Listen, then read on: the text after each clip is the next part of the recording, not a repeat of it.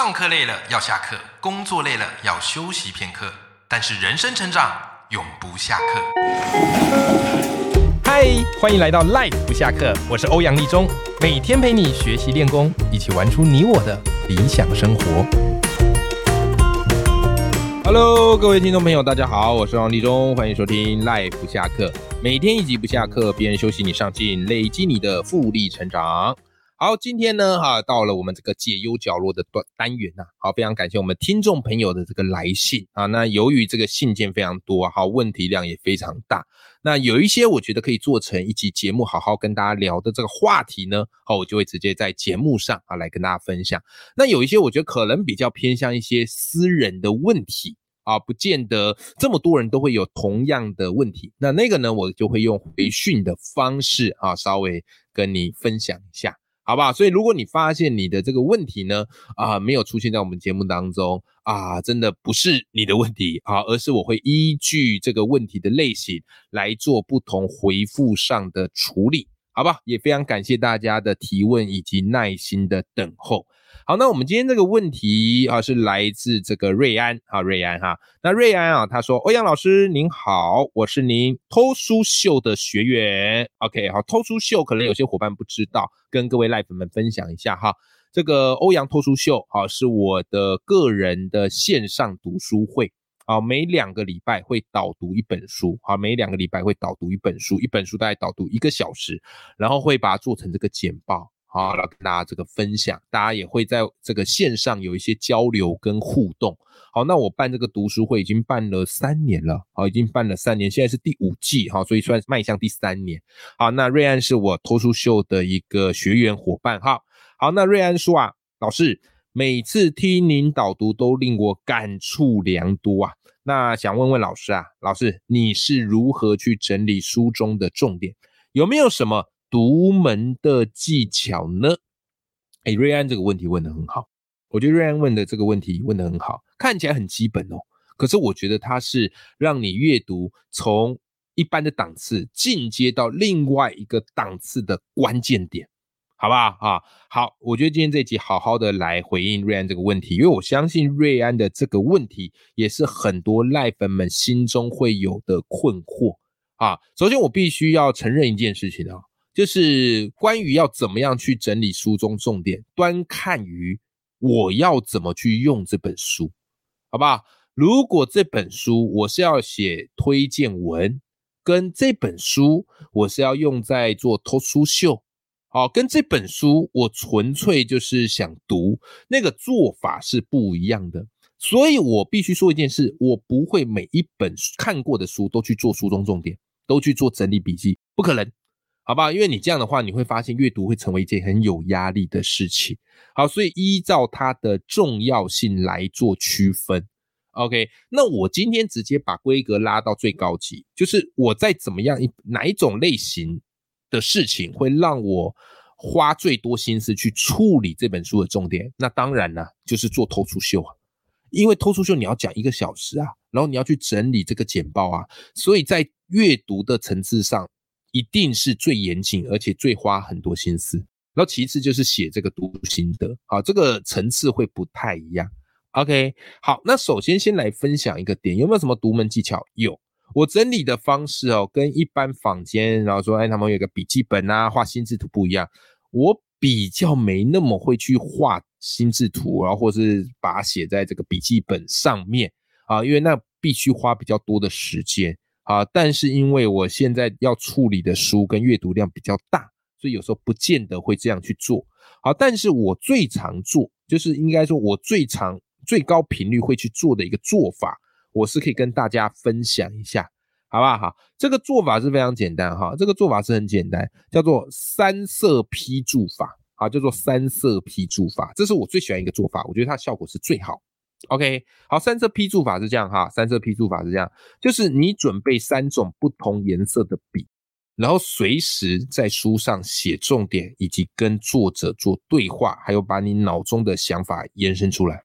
所以你要确保那本书是你买的。好，哈哈，我现在书大部分都我自己的，我已经很少去图书馆借书了，因为图书馆借书虽然不用钱，但那个书你不能画。啊，啊只要没有办法画的书，没办法写字的书，我觉得那个阅读效果对我而言呢，我觉得会少了一点。好，所以我现在大部分书都是 自己买或者出版社寄的。OK，好，那这个三色批注法要怎么用？它其实核心精神就是你要去跟书互动。你在阅读，因为书你在阅读的时候，常是一个单向的，就是被动的输入啊。作者讲什么，你点头称是然后，点点点，对对对，有没有？那这种阅读呢，其实有时候就比较呆板，而且很容易读到睡着。所以你要跟书里有对话。所以我通常会准备三种颜色的笔，以我自己是准备蓝色、红色或是绿色。那如果你觉，当然啊，你可以调成你喜欢颜色啊，你也可以蓝色、红色、黑色，好不好哈？好，我跟你讲，呃，我自己在整理的时候，我的蓝笔啊，因为蓝色这个笔是最常见的，我的蓝笔会写哪些东西？就是如果我看到书里这个概念很有意思，而且其他地方呢，啊，我怎么样嘞？啊，其他地方呢，我可能不见得有看过，对不对？好，所以呢，这时候我会用蓝色的笔写什么呢？写下我的经验或者是相似的概念。OK，我的经验或者是相似的概念。OK，好，所以呢，蓝笔你就可以这样去写。好，我举个例子，那我举个例子，比方《影响力》这本书里面有提到一个概念，叫做互惠式让步，对不对？那互惠式让步它大概什么意思？就是。呃，当你提出要求，对方拒绝，然后他会对你不好意思，所以这时候你再退而求其次，提出一个小要求，对方答应的几率会比较高，有没有？我当时读到这概念，我就觉得哇，太有趣了，好，这个概念真是太有意思了，好，所以我就用蓝笔去回想，哎，我自己有没有类似的经验呢？如果一时没有，没有关系，等到日后有了再补上去也可以。好，比方我就是在影响力互惠式让步，哎，我就想到了一个我的一个经验，就之前呢，我要去买一个手机的充电线，好，我看到本来门口扛棒是写九十九元，啊，充电线一条，那当我结账的时候，店员跟我说，哎，这个品质没那么好啊，充的慢，容易坏，你要不要考虑用原厂？原厂一条四九九，我说啊，原厂那么贵哦，哦，我预算没那么多呢。啊，然后后来那个店员说啊，这样啊，那没关系，我跟我跟你推荐一个副厂的，副厂比较便宜啊，但性能一样好，只要二九九。各位，最后我买了这个副厂的，好，我买副厂，可是我本来是要买九十九元的，可最后我却买了二九九元的。后来我就惊觉，这个就是店员的互惠式让步。好，所以蓝笔呢，就是你读到这个概念，你马上去回顾你自己的经验啊，或者是你曾经在其他书读到。相似的概念，那这样的话呢，你的阅读它就会呈现一个网状延伸，而且会让这本书跟你有关。那原理很简单嘛，因为你只要这么做，你的大脑就会开始去调动资讯。很多人读书是没有在用大脑，他就是把它看过去。OK，但是当你看用蓝笔去写下你的经验或者相似的概念，你大脑就会开始调动资讯，然后把这个资讯跟你读到的概念去做更紧密的一个连接，好不好？好，这个就是所谓的什么？知识内化啊，知识内化。好，再来红笔。我的红笔是拿来做什么？呃，很多人红笔可能会拿来画线呐，画重点。那我自己画线、画重点，我会做啊，我会是用那种黄色的蜡笔啊，黄色的蜡笔。那红笔我通常拿来做什么呢？我的做法比较特别一点点。我的红笔会拿来做情感注记啊。什么叫做情感注记呢？你在读书的时候，你在阅读的时候，你要整个人都沉浸进去，就像你在追剧一样啊！看到剧中的演员主角受苦，你会难过；然后看到反派出现，你恨得牙痒痒。你就是要把情绪带进去。阅读的时候，我觉得不要太理性，要有一点点情感跟情绪，那个书对你而言，它会比较深刻。所以呢。每一次我读到有感觉的地方啊，不管是这个很振奋呐，或是很难过啊，或是很惊讶啊，或很愤怒啊，我都怎么样嘞？我就会拿出红笔啊，在书本上去做这个情感的注记啊。举个例子啊，举个例子啊，我曾经读过一本书啊，是李尚龙写的啊，他很会写励志书，他的励志书我觉得超级好看，叫做你要么出众，要么出局。OK，然后呢，我看到他有一句话，就他京剧超级厉害的，他有一个京剧我好喜欢。叫做你要忍住寂寞，才能守住繁华。而且书里啊，很多文章、很多篇章都出现了这句话。这句话一定就是他非常爱用的一个金句，对不对？哇塞！我一看到我整个鸡皮疙瘩起来，我说哇，太帅了！太帅了。常常我们在说服别人说你要坚持才会成功，可是他讲法叫做忍住寂寞，守住繁华。我立刻把这一句话划线，然后怎么样嘞？啊，在旁边用红色笔啊，就写一个扎心哦，太动人了。好，我就会这样子写，非常口语化的啊。那很多人就说啊，这么口语化可以吗？可以。我觉得阅读笔记你不要把它变得太机械化啊，或是太一百亿耶，因为那个东西就会失去人味。所以红笔呢，就是不断的提醒自己，就是我是个人，我是在跟书里做对话啊。我觉得好笑，我觉得很酷。哇，我觉得揪心的，我就是要去写下、记下我真实的情感，有没有？好，所以这个就是我会去做的，就是用红笔写下情感注记。好，所以它就要你要尽可能的口语化。好，那这样做的一个原理是什么呢？就是你调动情感去跟阅读做连接。那这样的好处就是，你本来是一个被动的接收资讯，可是现在你会转为主动去回应作者。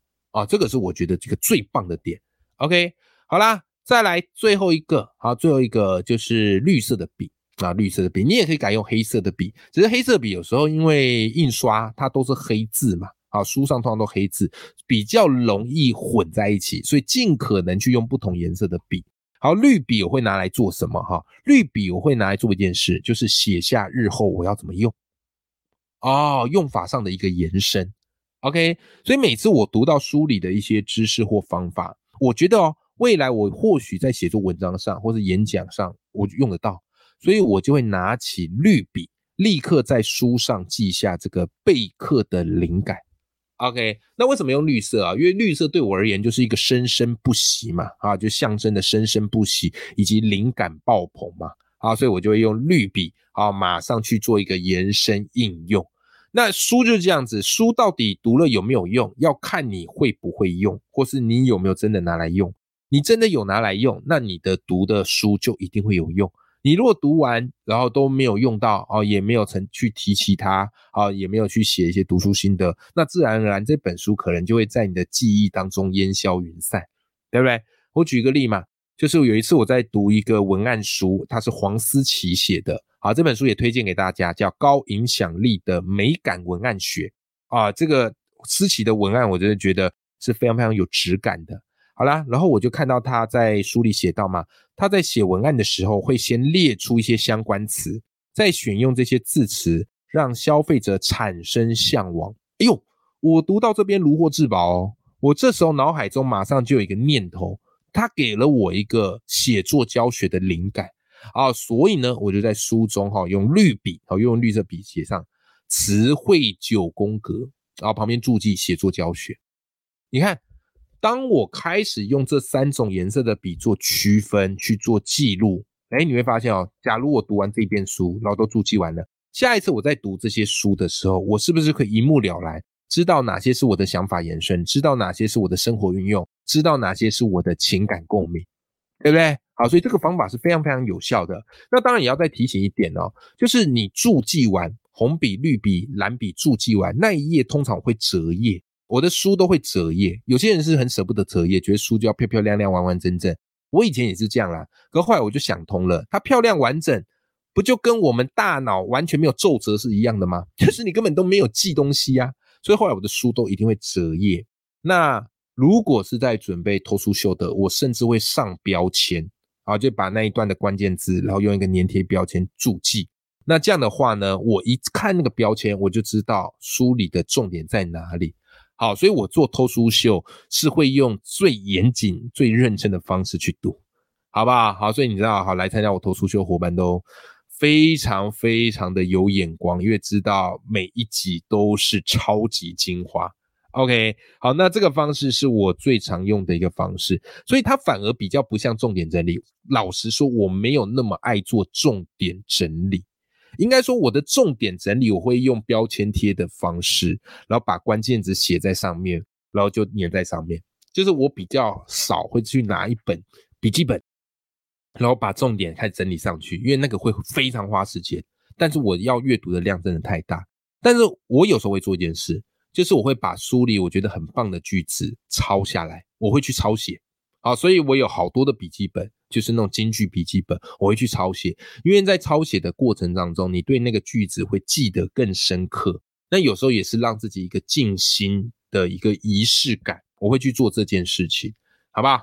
好啦，瑞安，希望今天的这个回应方式能够帮助到你。好，这个是我自己做的一个方式，所以它比较没有那么像是在整理重点，因为整理重点，我觉得它比较像还是一个被动式搬砖式，啊，就这样放过去。但是我的整理笔记的方式反而是一种思考式的，啊，就整理的时候我就再去延伸想法，好，我就去触类旁通。那这样做呢，一开始会比较吃力，这我也得老实说。但是你习惯之后，你会发现，哇，你读完每一本书，全部都为你所用，那种感觉是非常过瘾、非常棒的。OK，好，谢谢瑞安，你提了一个好棒的问题，让我们今天的赖粉们，然后都可以大饱耳福，好，知道我们的阅读该怎么样整理重点。那也欢迎大家，好，可以去试试看这样的一个做法。那如果想要知道更详尽的一些阅读方法啊，以及这个标签贴怎么上，来推荐你一门课程，我有一门线上课叫做爆发阅读课。啊，你只要打爆发阅读课就可以找得到了。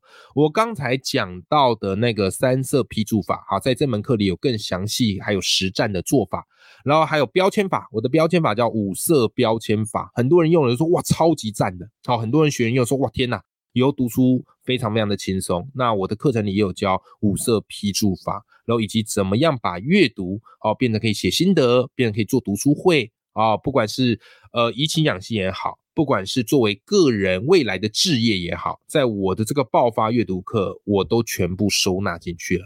好，所以如果你对阅读方法有兴趣，想要提升阅读的速度以及产出的，那都很欢迎你可以来一起上这门课。因为而且这门课你购买之后，它也没有时间限制，可以无限收看。OK。好，今天这期节目我们就到这边。永远要记住，眼里有光，心中有火的自己。我们下期节目见，拜拜。